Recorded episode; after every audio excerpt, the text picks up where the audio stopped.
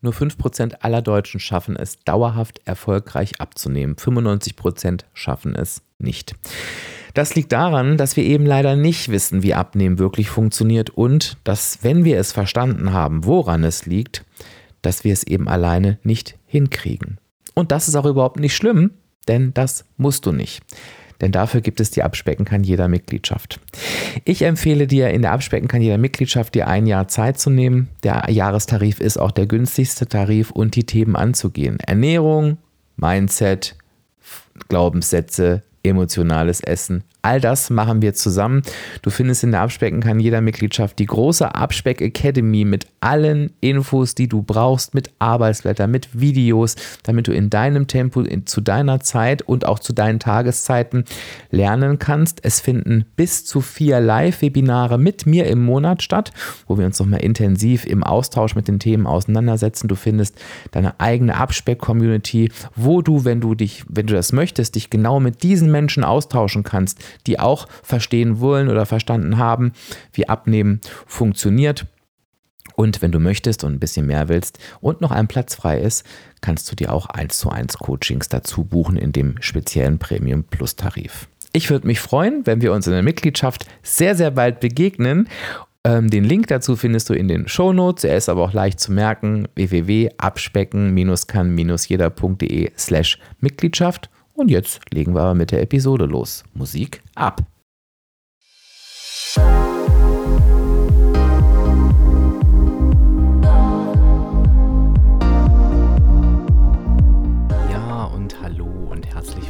zum Abspecken kann jeder Podcast. Und das ist der Podcast, der dich auf dem Weg zu deinem Wunschgewicht begleitet. Und ich bin Dirk, dein virtueller Abspeck-Coach von www.abspecken-kann-jeder.de. Und ich freue mich, dass du heute da bist.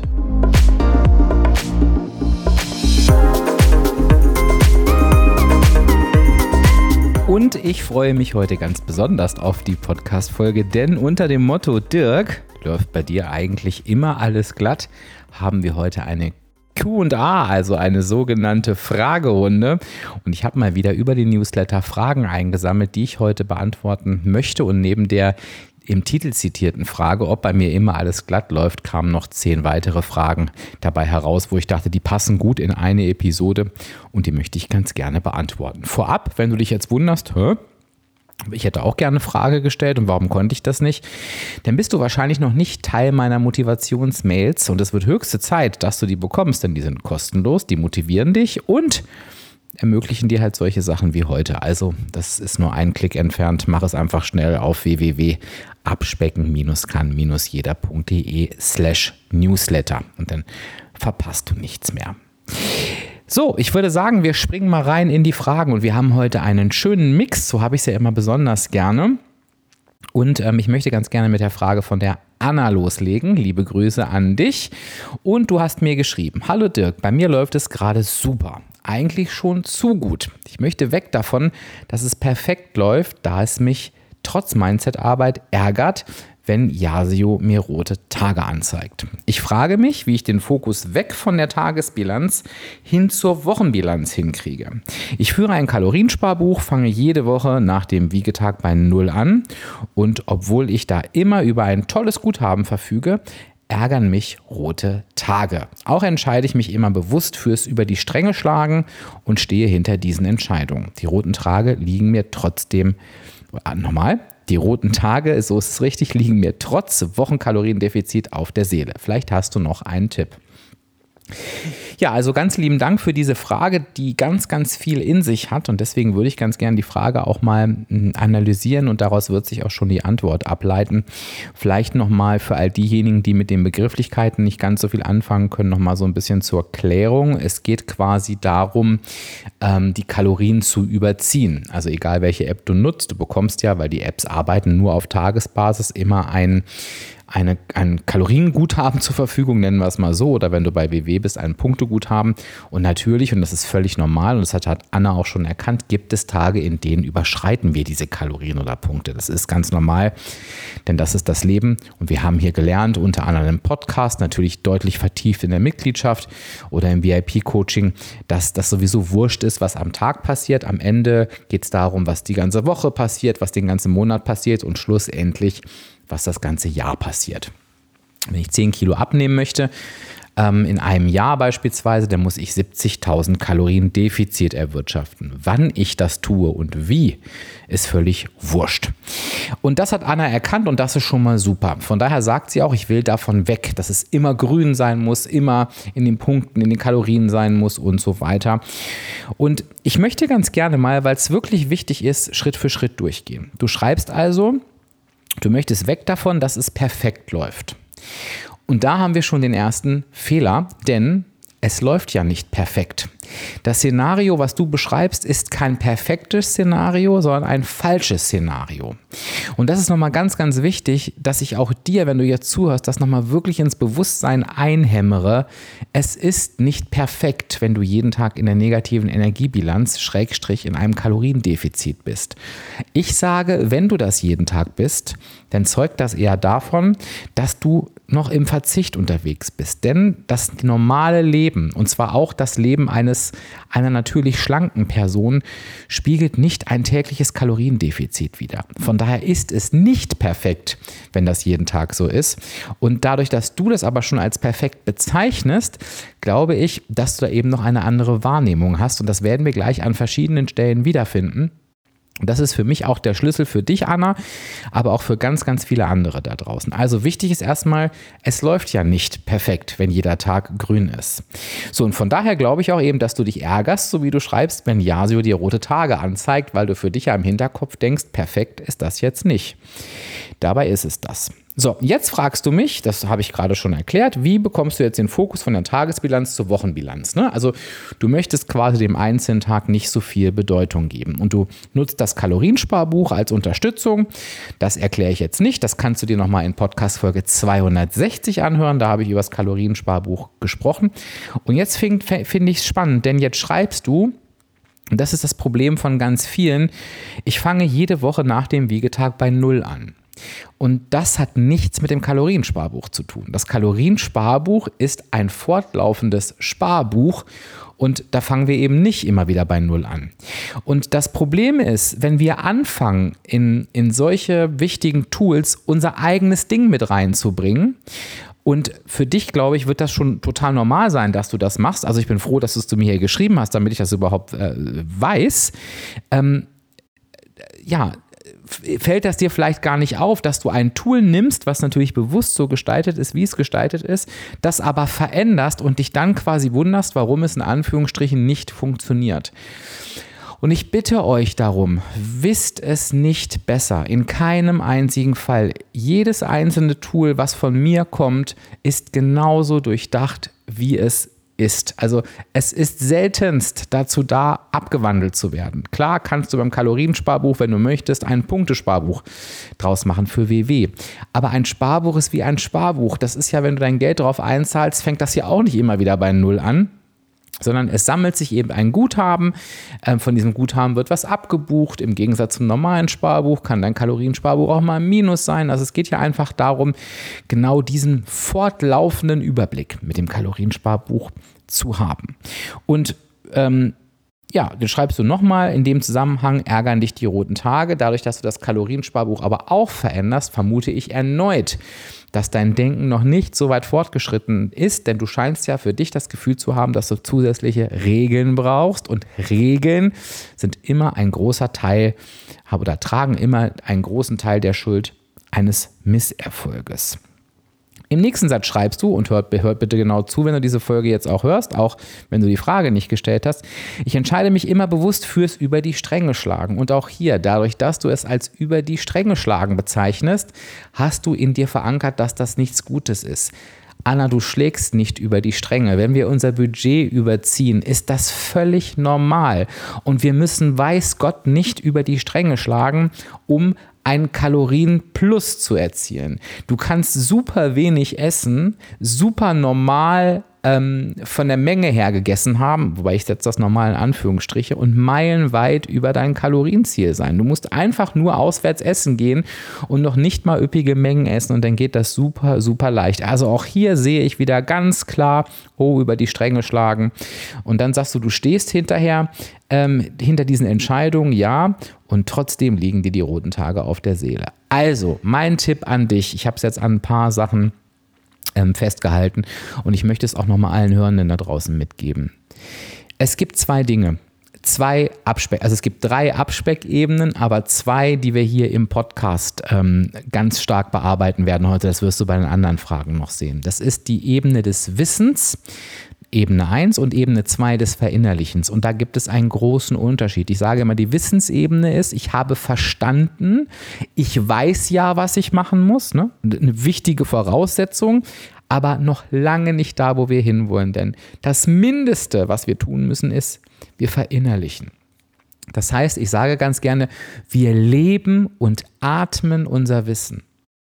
Wir setzen es also quasi wie automatisch hin, äh, um. Und bei dir ist es so, dass du zwar etwas weißt, aber etwas anderes fühlst, lebst und atmest. Du versuchst deine Grundüberzeugung quasi mit dem Wissen ähm, überzustülpen. Also du versuchst das runterzudrücken und du tauschst es nicht aus. Ich kann das ganz schwer erklären und das wird nicht funktionieren. Also wichtig ist, dass du das verinnerlichst, was du weißt, dass du das fühlst, dass du das nachvollziehst. Und dann ist es unmöglich, dich über rote Tage in Yasio zu ärgern, weil es keinen Grund gibt dafür. Das ist, wäre so, als wenn du mir schreiben würdest, wenn du ein schönes Geschenk bekommst, dass du dich darüber ärgerst. Das wird nicht passieren, wenn das Geschenk schön ist. Ich, wenn du dich über ein Geschenk ärgerst, dann würde ich dich eher fragen, na Anna, hat es dir denn wirklich gefallen, das Geschenk? Dann würdest du wahrscheinlich sagen, nein, aber die Geste war doch so nett, aber ja, und so kannst du das dir hier auch vorstellen.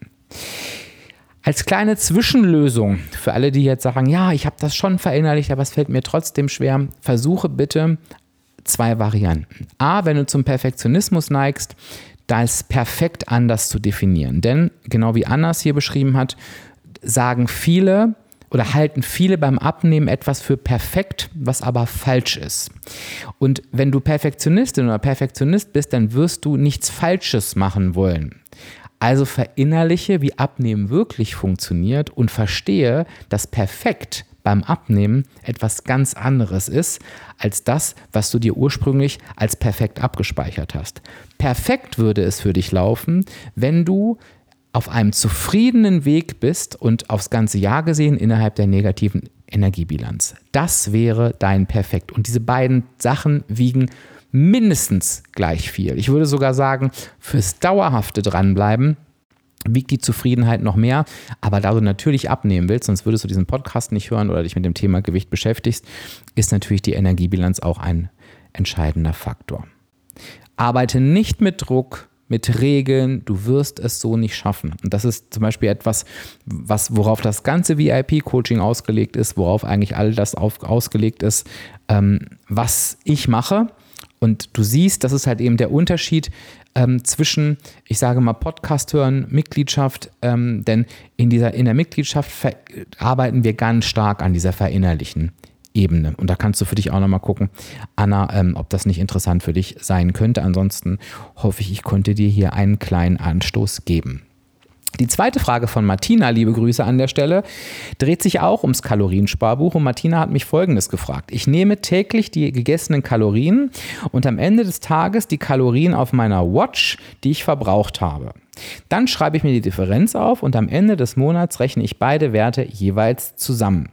Ist dann die gesamte Differenz, die ich erhalte, realistisch oder habe ich einen Denkfehler drin? Liebe Grüße und danke im Voraus. Liebe Martina, ähm, also für alle nochmal, ich habe das Vorgehen des Kaloriensparbuchs in Podcast Folge 260 erklärt.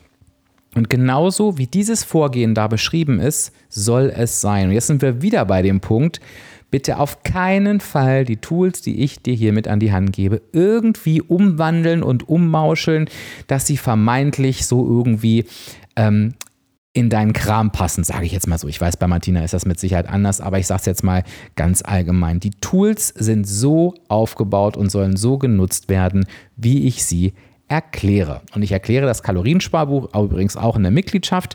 Ähm, Martina, ich glaube, du bist auch Teil der Mitgliedschaft, bin mir jetzt aber gerade nicht sicher, weil es mehrere Martinas gibt natürlich. Ähm, und da erkläre ich das auch nochmal. Da gibt es auch nochmal das Kaloriensparbuch zum Runterladen. Das könnte eine Hilfe sein. Generell muss ich ganz ehrlich sagen, habe ich nicht verstehen können an deiner Frage, was du da genau machst.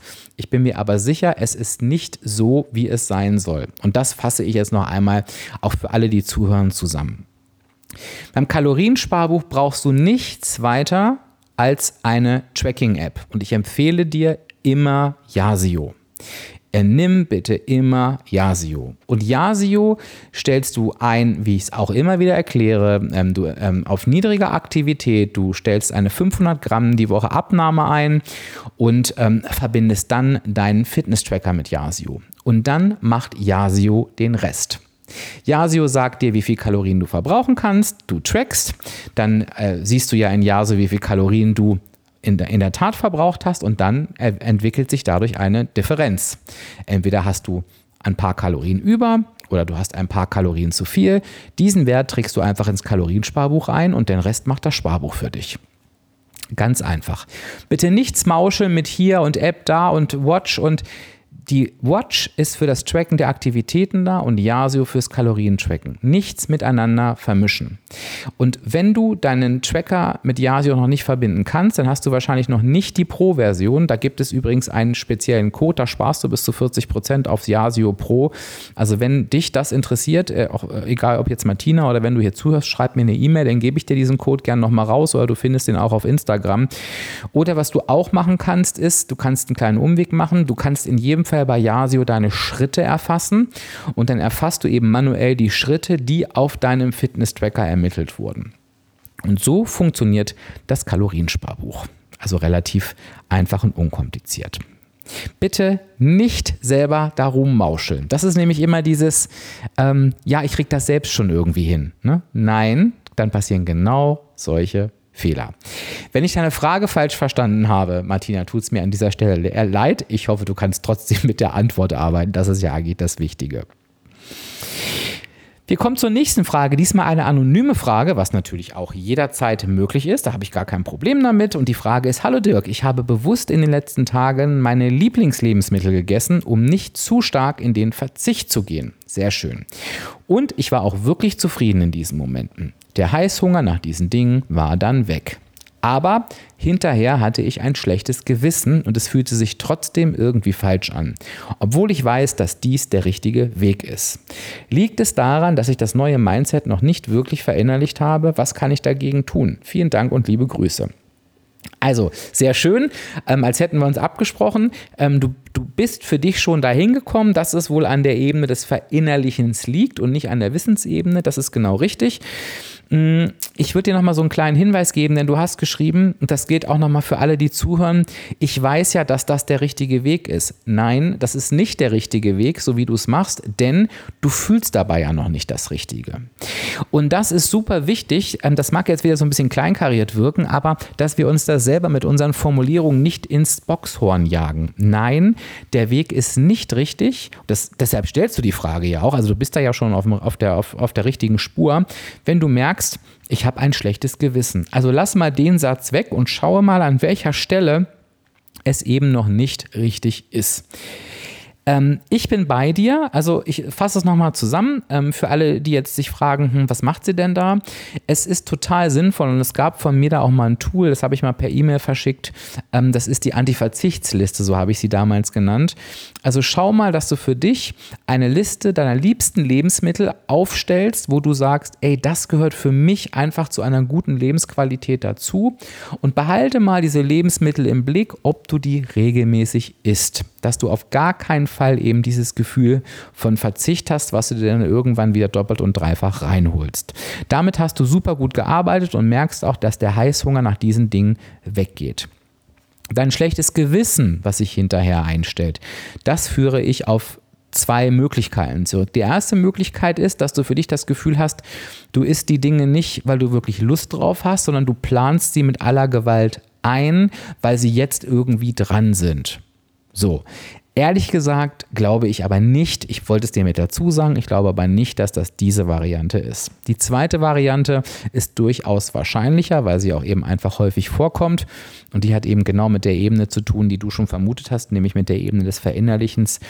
Es ist ganz wichtig, dass wir lernen, Lebensmittel oder Mahlzeiten nicht in gut, schlecht, gesund oder ungesund einzuteilen. Denn die Realität ist, es gibt Lebensmittel und Mahlzeiten, die liefern uns mehr Kalorien im Verhältnis zu anderen. Und es gibt halt Lebensmittel und Mahlzeiten, die liefern uns weniger Kalorien als im Verhältnis zu anderen.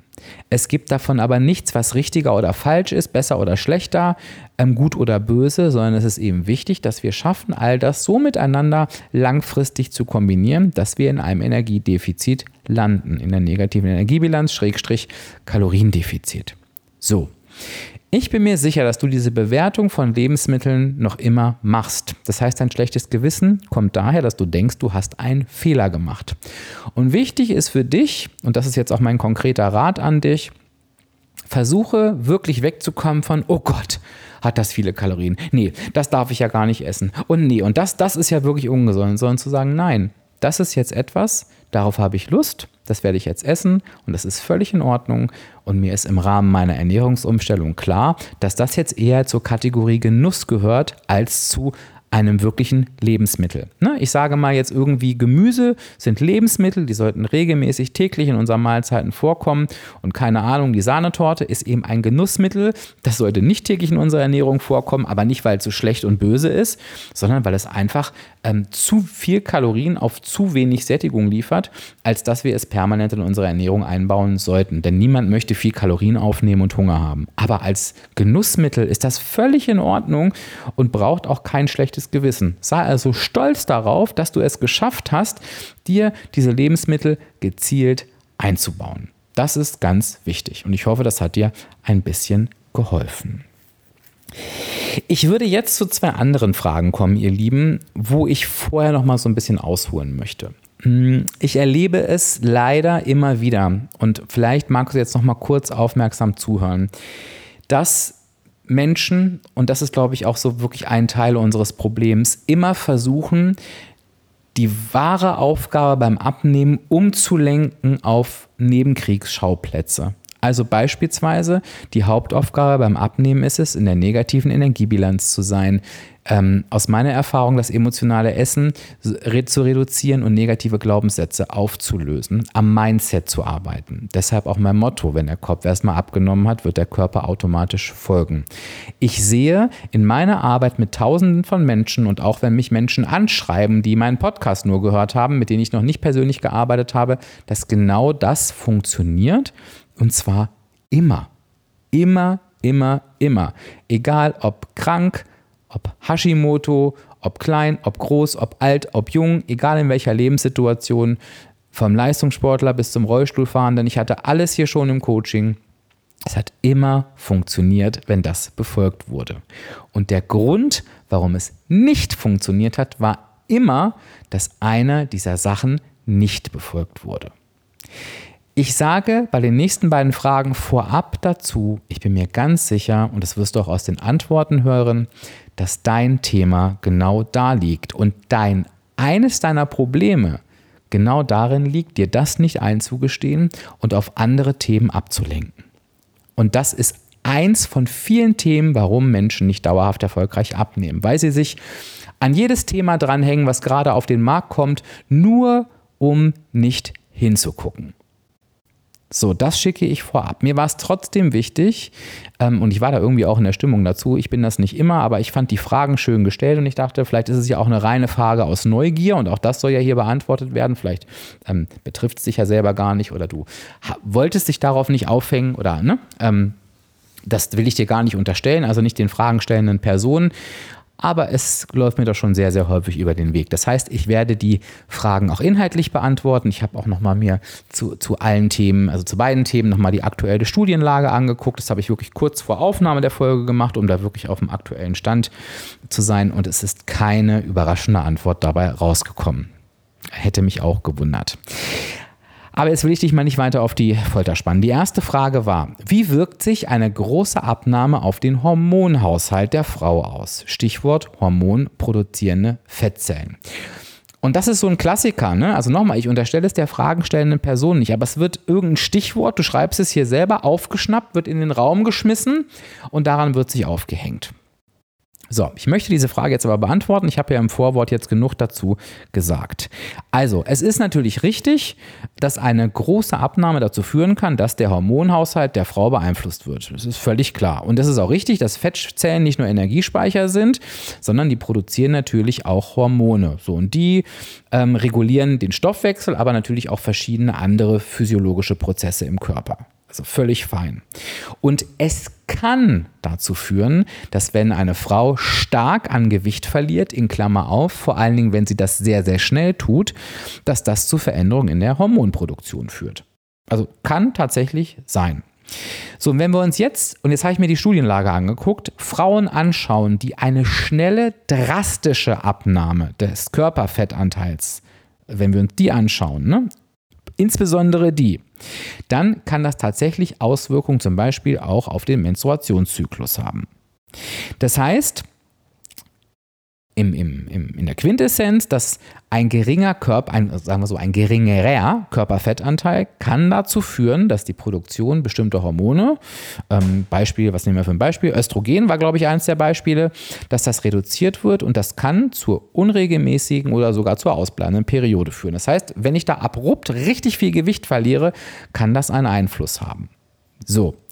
Und wenn wir jetzt in die Lösung dieser Studien schauen, jetzt kommen wir genau zu der Antwort, die ich dir gegeben hätte, dann kommen wir immer zu folgendem Umkehrschluss. Und wenn du diesen Podcast jetzt schon ein bisschen länger hörst, dann frag dich mal, habe ich diese Antwort nicht völlig unabhängig von Hormonen und etc. schon mal gehört? Und die Antwort lautet, es ist wichtig, dass eine gesunde und nachhaltige Abnahme angestrebt werden sollte. Extreme Diäten oder übermäßig schneller Gewichtsverlust können den Hormonhaushalt und den Stoffwechsel beeinträchtigen und langfristig negative Auswirkungen auf die Gesundheit haben. Und wenn du dir diese Antwort mal ähm, auf der Zunge zergehen lässt, dann wirst du feststellen, oh, das sagt er eigentlich grundsätzlich, dass das scheiße ist. Rasant schnell und mit riesen viel Einschränkungen abzunehmen. Richtig. Und auch der weitere Punkt, es ist also ein ausgewogener Ansatz zu wählen, der eine angemessene Kalorienzufuhr ausreichend Nährstoffe und regelmäßige körperliche Aktivität beinhaltet. Eine langsame, aber stetige Abnahme in Kombination, wichtig, mit einer gesunden Lebensweise, Klammer auf Mindset, Klammer zu, fördert nicht nur die Gewichtsreduktion, sondern unterstützt auch den Hormonhaushalt und die Gesundheit im Allgemeinen. Und dazu brauche ich keine Studie zu lesen, wo es irgendwie genau um die Frage geht, was äh, hormonproduzierende Fettzellen jetzt irgendwie machen. Das ist immer unsere aller Aufgabe. Und schwupps, so kommen wir genau wieder zum Kern zurück, um den es immer geht. Und im Prinzip reicht es dazu, dass du mein Buch liest und musst dich mit nichts weiter beschäftigen. Okay, abnehmen funktioniert mit einer negativen Energiebilanz, ohne Verzicht, mit ähm, dem äh, Fokus auf Wohlbefinden und natürlich auch mit einer gesunden Lebensweise. Also gerade wenn es um das Thema Hormone geht, da kommen wir gleich nochmal dazu, äh, sind Stress und Druck und äh, natürlich extrem kontraproduktiv. Und bitte versuche diese Nebenkriegsschauplätze einfach außen vor zu lassen. Versuche einfach, dich an die ganz normalen Abnehmen Themen zu halten, die ich dir hier mit auf den Weg gebe und dann bist du auf der sicheren Seite. Und wenn es dann zu Problemen kommt, zu gravierenden hormonellen Problemen, wie keine Ahnung, dem Ausbleiben der Periode und du machst das aber alles gut, dann gehst du zum Arzt und lässt dir helfen. Ne? Ähm, bei der speziellen Hormonthematik, nicht beim Thema Abnehmen. Das ist nicht oft das, was Ärzte können. Äh, sagen die Ärzte übrigens auch selber. Die Frage, die ich dir jetzt noch stellen möchte, unabhängig davon, ob sie dich jetzt direkt betrifft oder ob du jetzt beim Zuhören vielleicht denkst, oh, spannend, was ist denn die Alternative zu einer großen Abnahme? Also ich sage mal, selbst wenn du ein Risiko eingehst, dass sich im Hormonhaushalt etwas verändert durch die große Abnahme, sie muss erfolgen. Denn die große Abnahme heißt ja auch ein großes Übergewicht. Und ein großes Übergewicht führt zu starken und fiesen Krankheiten und schlussendlich, sorry für die deutliche Aussprache, zum verkürzt, zu, einem, zu einer verkürzten Lebensdauer. Und da gibt es keine Alternative. Hormone hin oder her. Also schaue, dass du dich auf die Basics besinnst, dass du verinnerlichst, wie Abnehmen wirklich funktioniert und du wirst einen guten Weg für dich finden. Und ich hoffe, ich konnte dir ähm, inhaltlich die Frage beantworten. Genau das hoffe ich auch bei der nächsten Frage, die, die auch, mh, hm, ich will jetzt nicht Nebenkriegsschauplatz sagen, das ist immer, aber ich merke halt, ich sag's mal anders, ich merke halt, dass es gerade bestimmte Trendthemen gibt, ähm, weil dann kommen die Fragen halt auch zu diesen Themen ganz, ganz viel zu mir.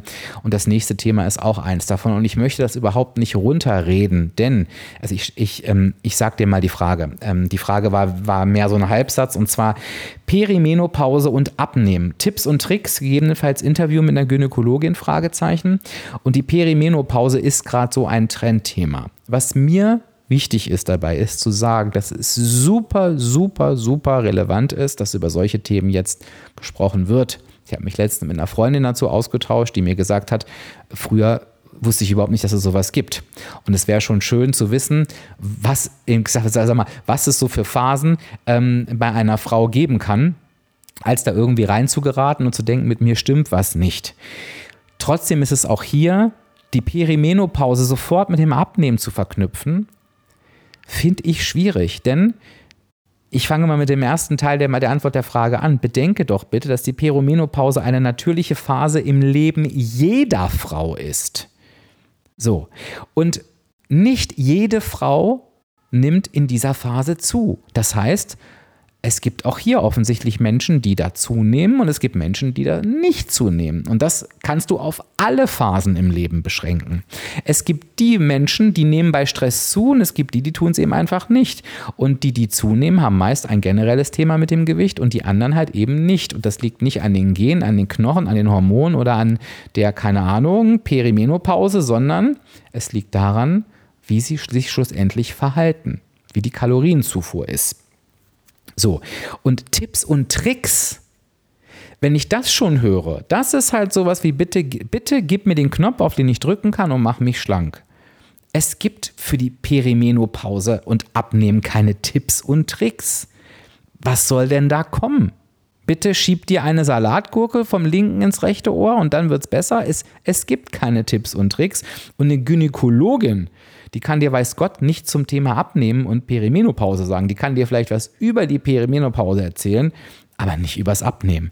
Und das ist das, was ich meine. Also bei dieser Frage bin ich mir sicher, dass du dich mit dieser Phase gerade so ein bisschen von deinem eigentlichen Weg verabschieden möchtest und dich da auch rausredest. Will ich dir nicht, ich will dir auch hier nicht zu nahe treten, vielleicht hast du das auch nur mitbekommen von einer Freundin, keine Ahnung, aber ich werde dir natürlich jetzt auch diese Frage vernünftig beantworten. Also, und auch allen, die jetzt mit zuhören, ist ja ganz wichtig. Also, die Perimenopause habe ich gerade schon gesagt, wie gesagt, völlig natürliche Phase im Leben einer jeden Frau. Sowas ist ganz wichtig den Fokus, und es ist wieder, in jeder Studie steht es drin, die, der Fokus durch deine Lebensweise und eine positive Herangehensweise ähm, schaffst, lässt dich den Fokus auf der Abnahme halten.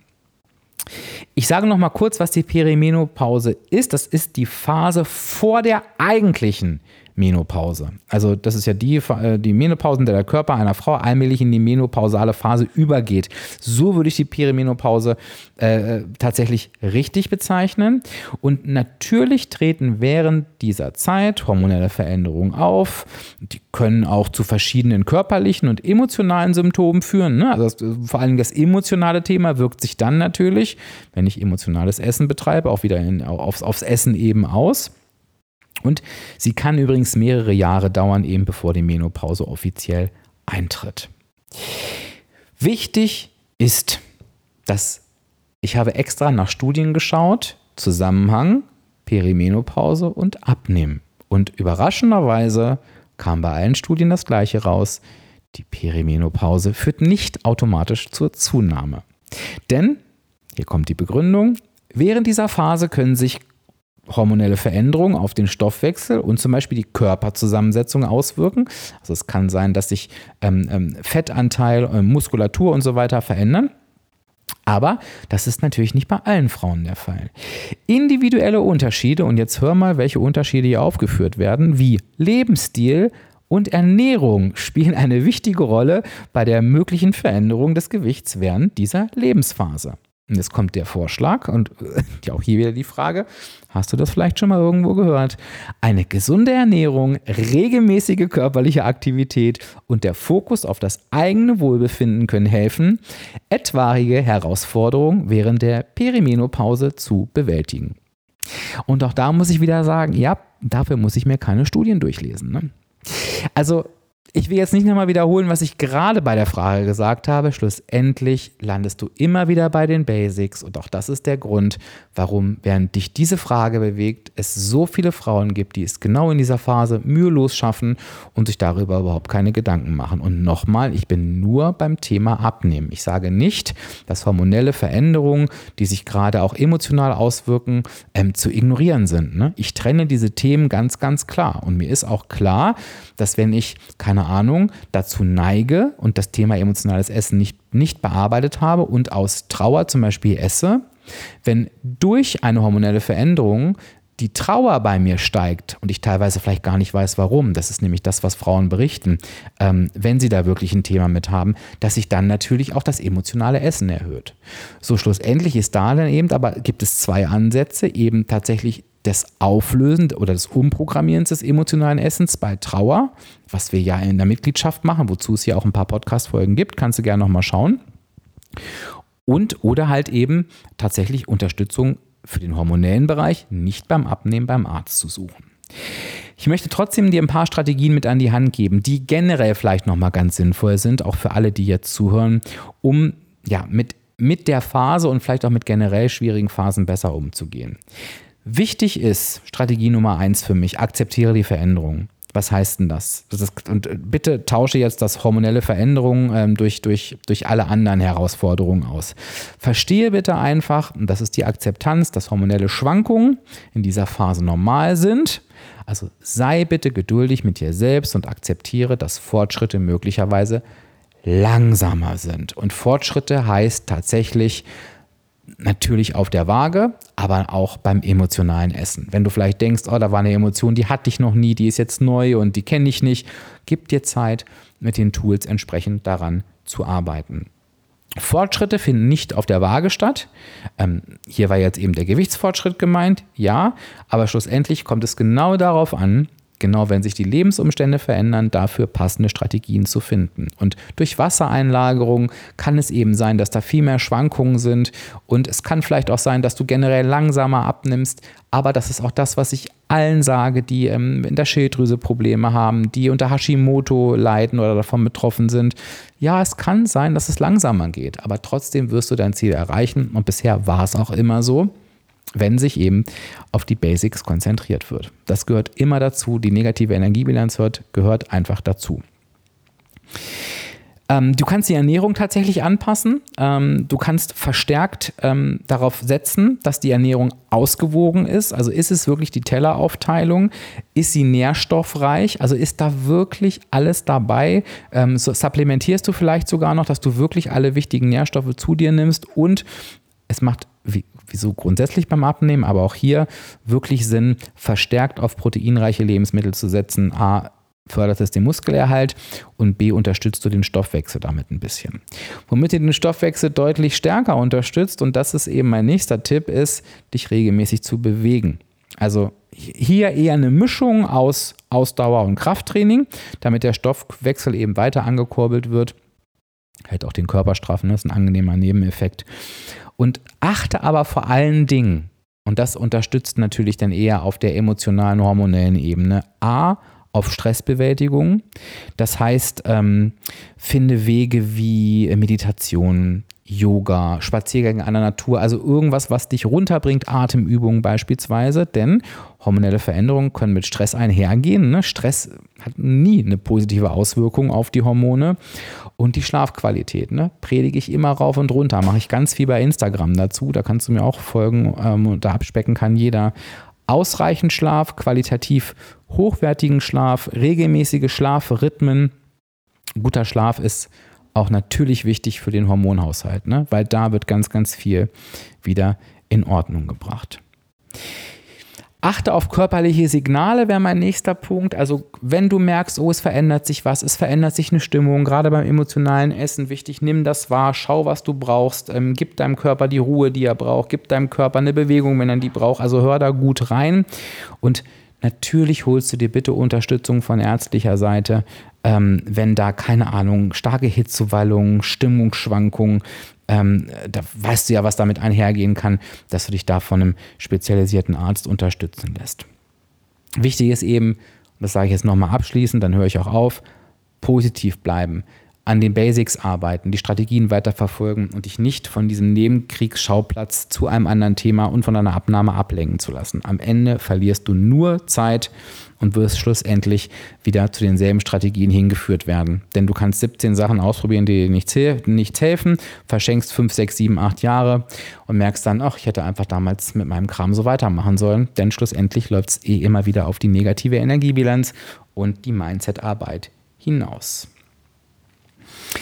Kleiner Themenwechsel, ich hoffe, du kannst noch, ähm, zu der nächsten Frage. Dirk, wie ist denn deine Meinung zu Süßstoffen und Erkenntnissen, dass diese Heißhunger und Darmgesundheit negativ beeinflussen? Und ich kann nur sagen, ich bin wirklich heilfroh, dass die YouTube-Welt, die Social-Media-Welt eine Plattform für wahre Experten ist, denn ansonsten würden sich die teilweise erschreckenden konservativen Meldungen der öffentlich-rechtlichen Medien, wo du teilweise die Hände über dem Kopf zusammenschlägst, weiterhin durchsetzen. Studien würden einseitig interpretiert werden.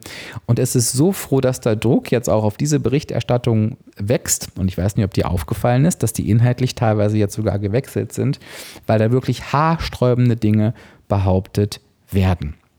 Und auch hier, mal abgesehen davon, dass ich da auch schon in diversen Podcast-Folgen drüber gesprochen habe, ich gebe dir nochmal zwei mit an die Hand. Einmal die 183, da habe ich über ähm, Zuckeraustauschstoffe gesprochen, ja oder nein. Und in der 257 habe ich mit Joanna nochmal über generell den Blutzuckerspiegel geredet. Ähm, gibt es ganz klare Aussagen, aus den Studien. Und die Aussage lautet, Süßstoffe in moderaten Mengen, also wenn du nicht 33 Flaschen Cola Light trinkst beispielsweise, sind in der Regel unbedenklich und bei vielen Menschen haben sie keine negativen Effekte auf Heißhunger oder Darmgesundheit. Warum ist das so eingeschränkt zu formulieren? Klar, weil es immer Einzelfälle gibt, die Süßstoffe nicht vertragen, weil es immer Einzelfälle gibt, die berichten, wenn ich Süßstoff zu mir nehme, kriege ich Heißhunger. Und dann sage ich immer auch, wenn es wissenschaftliche Erkenntnisse sind, die dem eigentlich widersprechen, achtest du natürlich auf dein subjektives Körpergefühl. Denn wenn du beispielsweise ein Leitgetränk trinkst und das Gefühl hast, du bekommst danach mehr Hunger, kann ich dir zehnmal sagen, ja, ist aber laut Studie nicht so. Wenn du es für dich subjektiv so empfindest, ist es ja das, was du empfindest. Und dann hilft dir auch nicht, wenn ich dir sage, ja, ist aber in keiner Studie belegt. Dann arbeitest du natürlich damit. Ne? Aber die Studienlage ist da eindeutig. Genauso was die Darmgesundheit betrifft, haben aktuelle Forschungen gezeigt, Süßstoffe haben im Allgemeinen keine negativen Auswirkungen auf die Darmflora. Die Verträglichkeit, natürlich, habe ich gerade schon gesagt, variiert von Person zu Person. Manche Menschen sind empfindlicher auf Süßstoffe als andere. Ähm, manche Menschen sind übrigens auch ähm, empfindlich auf Süßstoff A und auf Süßstoff B nicht. Da musst du halt einfach ein bisschen für dich ausprobieren. Und es steht immer über allem, Süßstoffe sind im Rahmen einer ausgewogenen und abwechslungsreichen Ernährung zu erfolgen, also die Aufnahme derer. Ne? Also nicht irgendwie komplett von Süßstoff leben. Macht natürlich keiner, weiß ich, wenn du diesen Podcast hörst. Trotzdem ist es mir wichtig, dazu zu sprechen. So, manchmal kriege ich auf solche Aussagen in Episoden Nachrichten wie, ja, schön, ich vertrage aber Süßstoff nicht, ne? ich kriege davon, keine Ahnung, einen Blähbauch oder Durchfall. Dann denke ich ja nun, und jetzt? Ja, natürlich kann das sein. Ist wie die Menschen, die Gluten nicht vertragen können oder die eine Lebensmittelallergie haben. Natürlich achtest du dann darauf, dass du diese Süßstoffe nicht zu dir nimmst. Ist ja völlig klar und das kann natürlich auch sein. Schlussendlich, und das nochmal abschließend dazu, zwei Dinge. Wenn du starke Unverträglichkeiten hast, empfehle ich dir tatsächlich sogar mal eine Entgiftung zu machen, denn ich hatte schon mehrere Fälle, wo nach der Entgiftung diese Lebensmittelunverträglichkeiten ähm, aufgehört haben. Denn diese Unverträglichkeiten zeigen oft einen ramponierten Darm an. Also gar nicht, dass die Süßstoffe den Darm kaputt machen, sondern weil der Darm die Süßstoffe nicht verarbeiten kann, ist er eben schon angeschlagen. So, und von dabei kann eine Entgiftung helfen. Wenn du sagst, oh, die ist mir zu krass, kannst du auch eine Darmsanierung machen. Kannst du mir in beiden Fällen eine Fragen, äh, Fragen an Abspecken, nochmal, die kannst du mir eine E-Mail schreiben an fragen.abspecken-kann-jeder.de. Dann äh, schickt dir Laura da gern was zu. Ähm, die Kosten einer Sanierung oder einer Entgiftung, ähm, das ist schon eine kostspielige Sache, sage ich gleich mit dazu. Das kostet keine 20 Euro, weil die mit hochwertigen Produkten erfolgt. Aber eine ganz, ganz enge Freundin von mir beispielsweise hat dadurch dauerhaft ihre Obstallergie verloren. Also richtig, richtig krass. War jetzt aber eher eine, eine, kleine Schleife, will ich auch gar nicht vertiefen, außer es interessiert dich, dann schreib mir gerne, dann kann ich dazu auch mal eine Podcast-Folge machen. Schlussendlich wollte ich sagen, Zuckeraustauschstoffe, Süßstoffe, wo, wann nehmen wir die denn? Immer um Zucker zu ersetzen. Und Zucker ist das Schlimmste, was wir unserem Körper antun können. Dazu gibt es zig Studien, da sind sich auch alle Studien einig. Und ein Glas Cola Light oder drei werden dir nicht so viel Schaden zufügen, wie es Zucker tut. Und das vergessen wir immer ganz schnell, wenn wir über Zuckeraustauschstoffe reden. Wenn du natürlich sagst, mir fällt es Spielen leicht, komplett auf Zucker und Süße zu verzichten, dann sage ich dir herzlichen Glückwunsch. Ne? Ich kann das nicht, ich will es auch nicht, aber natürlich ist das das Gesündeste. Aber wenn du sagst, nee, Süßstoffe sind mir zu ungesund, dann stopfe ich lieber den Zucker weiter in mich rein, dann informier dich bitte mal. Google einfach mal Zucker und Krankheiten und du wirst vom Stuhl fallen. Wie gesagt, mehr dazu Podcast-Folgen 183 und 257. Die nächste Frage kommt, ach, die wurde auch anonym gestellt, ähm, ist ein Thema Urlaub und Alltag. Mir fällt der Umstieg zwischen Urlaub und Alltag nach wie vor etwas schwer. Nicht, weil ich meinen Weg verlasse und Probleme damit habe, die negative Energiebilanz zu erreichen, damit bin ich völlig im Reinen. Das Problem ist eher das Brechen der Routinen. Genau, Tracken, ganz spontane Essenstopps, Bewegung, denen ich nicht so nachgehen kann wie zu Hause. Es fühlt sich falsch, komisch, unwohl an und ich muss Dinge, die ich mir im normalen Alltag angewöhnt habe, loslassen, weil dort für mich doch mehr die Familie im Vordergrund steht und ich mich selbst niedriger priorisiere. Trotzdem ist es mir wichtig, dass der Urlaub für die Familie ist und ich meine alleinigen Bedürfnisse etwas hinten anstelle. Irgendwie, irgendwie immer wieder ein Konflikt. Genau, und ich denke, das ist eher ein, per, eher ein Thema deiner Persönlichkeitsstruktur als jetzt ein inhaltliches. Ne? Also hier wäre die Gebrauchsanweisung wahrscheinlich sehr, sehr hilfreich, ähm, dich da mal mit zu beschäftigen, was da so in dir passiert. Denn ich hätte jetzt auch gesagt, und das hast du aber auch schon angedeutet, natürlich musst du das überhaupt nicht machen. Ne? Du musst dich weder runter priorisieren, noch irgendwelche Routinen ähm, verlassen. Das ist ja deine Entscheidung, dass du das für andere machst. Und wenn du jetzt selber für dich erlebst, was das für eine Konsequenz hat, und zwar eine negative für dich, finde ich das relativ spannend, dass du dich trotzdem immer wieder dafür und damit gegen dich entscheidest. Und ich glaube, das ist genau das Thema, was du dir mal generell anschauen darfst. Trotz alledem, wenn ich mal rein beim Inhalt bleibe, glaube ich, dass die Routinen, nämlich äh, das äh, Tracken, das ähm, Bewegung, ähm, das kannst du schon auch im Urlaub machen. Ne? Natürlich kannst du im Urlaub nicht genau tracken, das ist unmöglich, aber wenn du die Routine des Trackens weiterführen willst, kannst du die Mahlzeiten schätzen. Kannst du einfach irgendwelche Platzhalter eingeben für jede Mahlzeit. Also das ist schon möglich. Bewegung ist im Urlaub auch super gut möglich. Also damit solltest du dich auf jeden Fall auseinandersetzen. Ich fände es tatsächlich fast wahrscheinlich spannender und umsetzbarer für dich, wenn du sagst, okay, im Urlaub möchtest du es ganz gern anders handhaben, dann ähm, fokussiere dich doch auf die Zeit danach. Wie kannst du es schaffen, dass du nach dem Urlaub direkt wieder in deine Routinen findest? Und da hilft oft ein ganz klarer Plan. Also wenn ich aus dem Urlaub komme, dann ist mein Tag danach und meist die beiden Tage danach essenstechnisch so gut vorbereitet, dass ich es quasi nur aus dem Kühlschrank oder dem Tief, aus, dem, aus dem Tiefkühler holen muss. Meist halt eben das. Oder ich habe halt so ein paar Vorräte da, aus denen ich dann schnell eine Mahlzeit zaubern kann, die sich länger halten. Die Bewegungsroutine ist völlig klar. Also mir ist immer klar, egal wann ich aus dem Urlaub komme, der nächsten Tag Tag fange ich mit dem Laufband an wenn meine Laufbandroutine dran wäre. Also, du weißt, Montag bis Freitag gehe ich aufs Laufband und im Urlaub mache ich das natürlich nicht. Komme ich Mittwoch aber aus dem Urlaub wieder, gehe ich Donnerstag wieder aufs Laufband und sage nicht, nee, Montag erst wieder. Ne? Ähm, also auch das kann helfen. Und, und das Tracken, ähm, das ist ja eh eine reine Entscheidung. Auch da fange ich bei der ersten Mahlzeit nach dem Urlaub an, die trackbar ist. Da warte ich auch nicht bis zum nächsten Tag. Also auch das kann dir helfen. Wie gesagt, aber generell denke ich, ist es eher ein Thema der Persönlichkeitsstruktur und die Gebrauchsanweisung wäre für dich interessant. Ich weiß nicht, ob du es gesehen hast. Ähm, das gilt jetzt auch für dich, wenn du dich für die Gebrauchsanweisung interessierst. Ähm, du findest unter www.abspecken-kann-jeder.de natürlich auch ähm, äh, slash Gebrauchsanweisung findest du die aktuellen Angebote zur Gebrauchsanweisung und es gibt da inzwischen auch eine Videoauswertung. ich habe die günstiger gemacht, spart mir etwas Zeit, weil ich einfach die Ressourcen nicht mehr habe, so viele 1 zu 1 Coachings zu machen und du bekommst eine sehr, sehr hochwertige Videoauswertung von mir in der ich dir einmal deine Gebrauchsanweisung auswerte, aber natürlich auch deine Fragen beantworte, die dich bewegen. Und vielleicht wäre das auch etwas für dich, ähm, wenn du dich dafür interessierst, warum triffst du diese Entscheidung eigentlich? Ne? Kann ja aber sein, dass das gar nicht der Fall ist.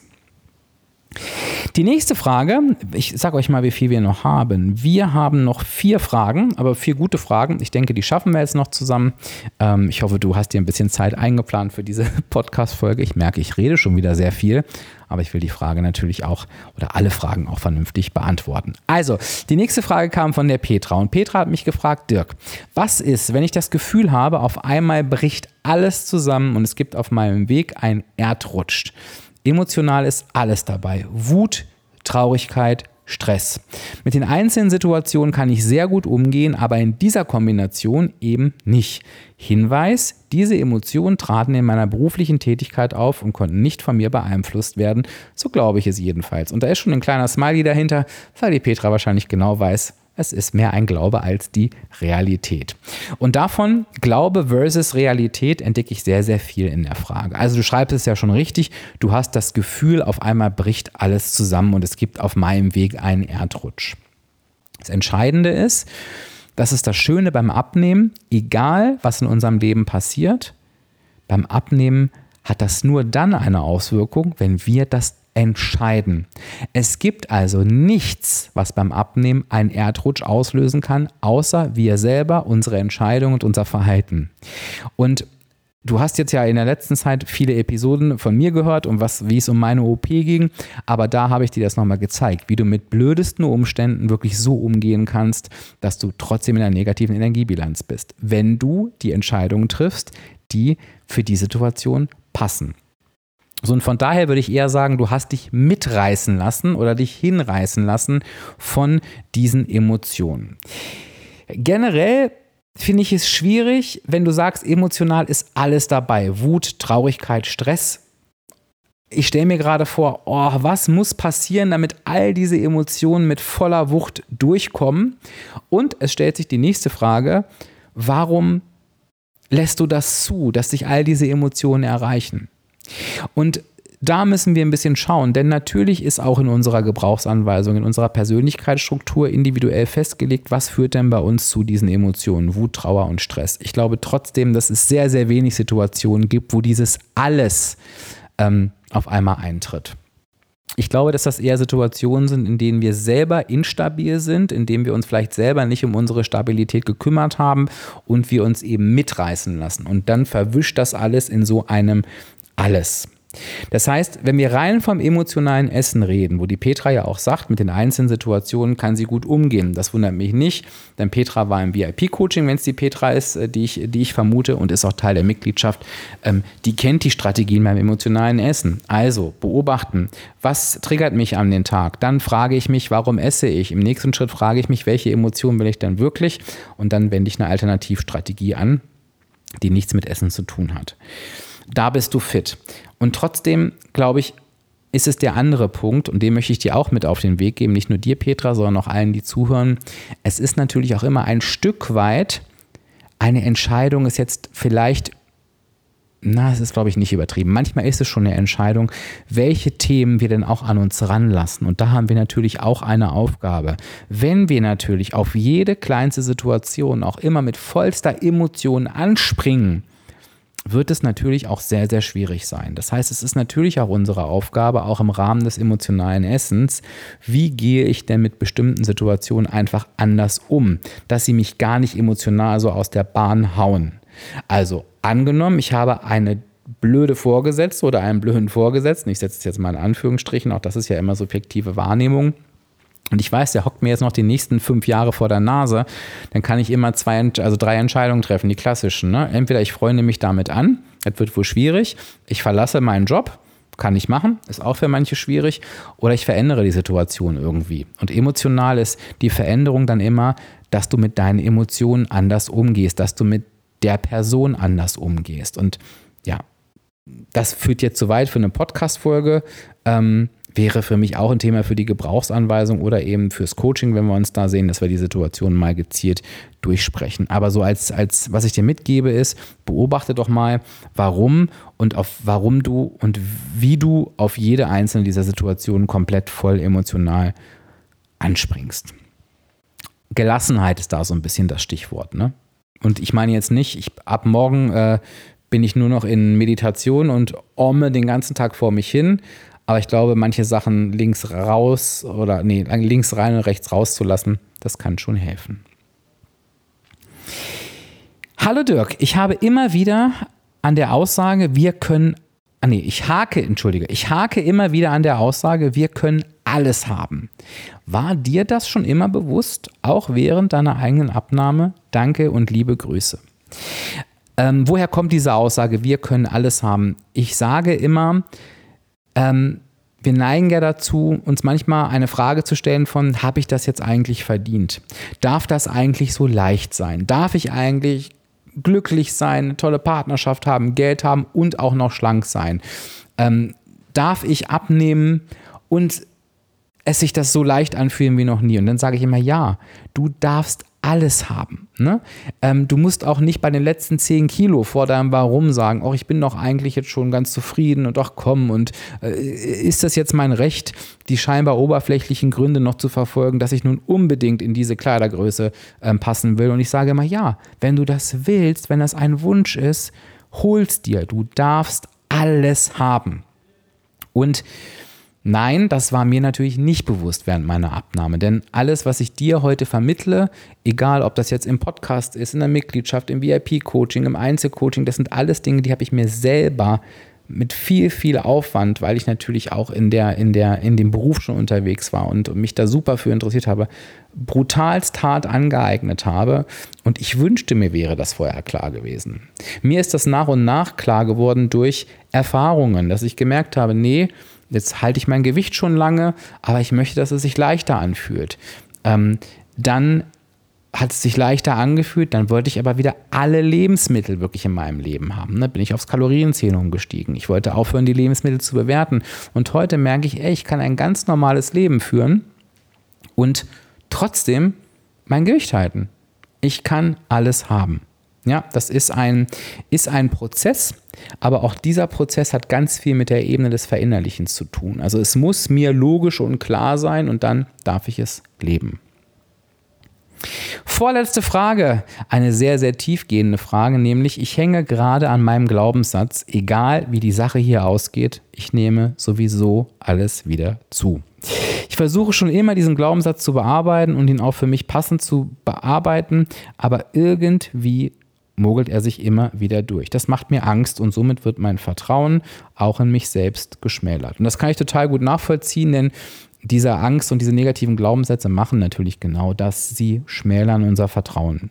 Und du schreibst, du versuchst den Glaubenssatz zu bearbeiten. Also im Prinzip gibt es da ja nicht viel zu versuchen. Ähm, ich gehe mal davon aus, so wie du es beschreibst, dass du entweder im VIP-Coaching warst oder Teil der Mitgliedschaft bist. Also du kennst dieses, dieses Prinzip der Glaubenssatzbearbeitung. Und im Prinzip müssen wir den Glaubenssatz ja nach den üblichen Schritten umprogrammieren, nämlich nach der Frage, ist der wirklich realistisch? Dann werden wir uns immer das Nein geben, dann suchen wir Beweise für den Kopf, dass der Glaubenssatz eben nicht wahr ist und dann programmieren wir ihn um. Inhaltlich ist er ja super einfach umzuprogrammieren, nämlich es ist nicht egal, wie die Sache ausgeht, du nimmst immer wieder zu, weil ob du wieder zunimmst oder nicht, entscheidet ja einzig allein die negative Energiebilanz oder in dem Fall die positive. Ob du in der negativen oder positiven Energiebilanz bist, entscheidest du durch dein Verhalten. Denn du entscheidest, wie viel Kalorien nimmst du auf. Das heißt, der Glaubenssatz ist nicht, egal wie die Sache ausgeht, ich nehme sowieso wieder alles zu, sondern ich entscheide durch meine Kalorienzufuhr, ob ich zunehme oder nicht. Punkt. Das ist der neue Glaubenssatz. Der ist halt entsprechend umzuprogrammieren und dann natürlich immer wieder zu wiederholen. Denn natürlich ist ein alter Glaubenssatz, der sich irgendwo im Unterbewusstsein eingenistet hat, sehr, sehr stark und kann auch mal wieder durchkommen. Von daher ist das natürlich auf der einen Seite eine Frage der Geduld und der Wiederholung, aber auf der anderen Seite, und jetzt kommt es wieder, ich habe es dir am Anfang angekündigt, eine Frage des Verinnerlichens. Ich muss natürlich auch davon überzeugt sein und es verinnerlicht haben, dass Abnehmen und Zunehmen einfach eine Frage der Energiebilanz ist, dass die Frage der Energiebilanz einzig und allein auf meinen Verhaltensweisen basiert und dass die Verhaltensweisen sehr, sehr häufig meinem Mindset entspringen. Und das ist die Aufgabe, die wir alle gemeinsam haben, den Kopf auf die Reihe zu bringen. Ich hoffe, es hat dir ein bisschen geholfen und ähm, du kannst den neuen Glaubenssatz so für dich übernehmen. Ja, und jetzt möchte ich ganz gerne mit der Frage schließen, die im Titel der Episode enthalten ist, nämlich Dirk, läuft bei dir eigentlich immer alles glatt? Und die Frage ist nicht mit einem Ja oder Nein zu beantworten, denn was heißt denn eigentlich, dass immer alles glatt läuft? Und es geht so ein bisschen in die Richtung der ersten Frage, wo ich gesagt habe, perfekt ist nicht, dass alles glatt läuft. Und was heißt glatt laufen? Glatt laufen kann auch sein, dass ich einfach eine, eine für mich anstehende Herausforderung genau so meistere. Und meistere heißt für mich nicht, dass ich da nicht mit einem Kalorienplus rausgehe, wie ich es mir vorgenommen habe. Und dann ist es schon glatt gelaufen. Und ich, und ich würde sagen, nee, es gibt immer wieder Situationen, wo ich hinterher merke, ups, hast jetzt aber irgendwie ein komisches Zeug gemacht. Und dann gehe ich aber in die Reflexion, arbeite mit der Situation und sage, okay, beim nächsten Mal machst du es so. Und ich finde, wenn das passiert, würde ich schon sagen, dass es glatt läuft. Ähm, was glatt läuft, und dazu möchte ich ermutigen, ist, dass all das, und ich habe es gerade schon mal angedeutet, was ich an dich weitergebe, sind natürlich auch Themen, die ich für mich umsetze. Und ich kann nur sagen, ja, das Umsetzen dieser Themen, das könnte ich sie aber auch schlecht vermitteln, das funktioniert. Ich kann dir nicht sagen, und ich weiß nicht, wann ich das das letzte Mal gesagt habe, seitdem ich jetzt, also ähm, ich nehme jetzt diese Podcast-Folge auf und seitdem ich denken kann, äh, jetzt, mm, ich würde sagen, seit meiner OP, und die war im Juni, im Juni, habe ich nicht einmal mehr emotional gegessen. Kein einziges Mal. Das ist für mich absoluter Rekord, weil ich ganz stark mit meinen eigenen Tools des emotionalen Essens arbeite. Das emotionale Fass, was du aus der Mitgliedschaft oder aus dem VIP-Coaching kennst, habe ich selber erfunden, weil ich mit mir daran gearbeitet habe. Negative Glaubenssätze sind umprogrammiert, haben wir gerade drüber gesprochen. Ich habe die Themen verinnerlicht, den Abspeck-Masterplan. Hör gern nochmal in die passende Podcast-Folge rein. All die Themen, die ich da aufgeführt habe, die funktionieren. Während meiner OP-Zeit haben mir die Erfolgs- und Misserfolgsstrategien geholfen. Da habe ich ganz viele Zuschriften bekommen, dass ihr mir geschrieben habt, jetzt weiß ich erst, was die bedeuten. Und ja, diesbezüglich läuft bei mir alles glatt. Aber eben nicht von selbst, sondern weil ich etwas dafür tue. Und ich würde fast sogar sagen, dafür getan habe, denn viele Dinge haben sich inzwischen so verinnerlicht, dass ich mich eigentlich nur hinsetzen muss und sage, so Dirk, jetzt kommt die und die Situation, was machst du denn jetzt damit? Also eigentlich ist es jetzt nur noch Reflexion, aber dafür habe ich etwas getan und zwar jahrelang. Jahrelang. Und die gute Nachricht ist, du musst das nicht. Ich sage immer, nimm dir ein Jahr Zeit in der Abspecken kann jeder Mitgliedschaft. Da bekommst du genau diese Themen vermittelt. Da fehlt nichts. Ne? Ähm, äh, ein Jahr wird reichen, wenn du mit den Themen vernünftig arbeitest, dass du diese Themen genauso verinnerlichst, wie ich sie verinnerlicht habe. Danach kannst du gucken, ob du noch Lust hast, am Ball zu bleiben. Das machen ja auch viele im Rahmen der Mitgliedschaft. Und dann ist es durch. Und deshalb gibt es den Jahrestarif, deswegen ist das der günstigste, nur du musst es halt eben auch tun. Und ich finde, und das war ja nur ein Ausschnitt der Fragen, der mir gestellt wurde, ähm, dieses, ich versuche es alleine und stokel da irgendwie vor mich hin. Du, du siehst, es ist schwer. Denn immer wieder wirst du abgelenkt von deinem Fokus.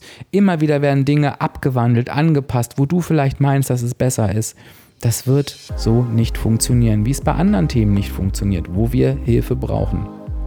Und ja, das ist das, was ich so zu meinem Weg sagen kann. Und ehrlich gesagt freue ich mich, dass sich die Arbeit so ausgezahlt hat und ich wünsche das jedem und jeder meiner Hörenden genauso. Okay, ich würde sagen, das war doch ein schönes Schlusswort, oder? Wenn du dich für die Mitgliedschaft interessierst, www.abspecken-kann-jeder.de slash Mitgliedschaft. Wenn du, ich erinnere dich nochmal an die Motivationsmails, ne, kostenlos und du wirst sowas wie ich sammle Fragen für eine Podcast-Folge nie wieder verpassen, trag dich ein auf www.abspecken-kann-jeder.de slash Newsletter dann bist du mit dabei, bekommst inzwischen einen Montags, also Stand heute, ne, einen Montags-Videoimpuls von mir, einen Mittwochs-Abspeckimpuls von mir und Donnerstag die, Zusammenfassung aller Themen, die so in der Woche gelaufen sind auf Instagram und so weiter, plus die neuesten Produktaktionen. Alles am Sonntag kompakt und das alles für 0 Euro. Also wenn das nichts ist, dann weiß ich, weiß ich nichts und verpasst natürlich auch sonst nichts, was ich so mache. So, jetzt habe ich aber lang genug geredet. Ich danke, dass du dir die Zeit genommen hast. Ich danke allen, die eine Frage eingereicht haben. Bitte sei nicht böse, wenn deine Frage nicht mit dabei war. Ich konnte nicht alle beantworten. Du siehst, es ist jetzt schon ein bisschen länger geworden. Beim nächsten Mal reich mir gern wieder die Frage ein, wenn ich danach frage. Und ich wünsche dir jetzt eine ganz, ganz tolle Woche. Ich freue mich auf die nächste Episode. Sage Tschüss, bis dann. Dein Dirk, dein virtueller Abspeck-Coach von www.abspecken-kann-jeder.de.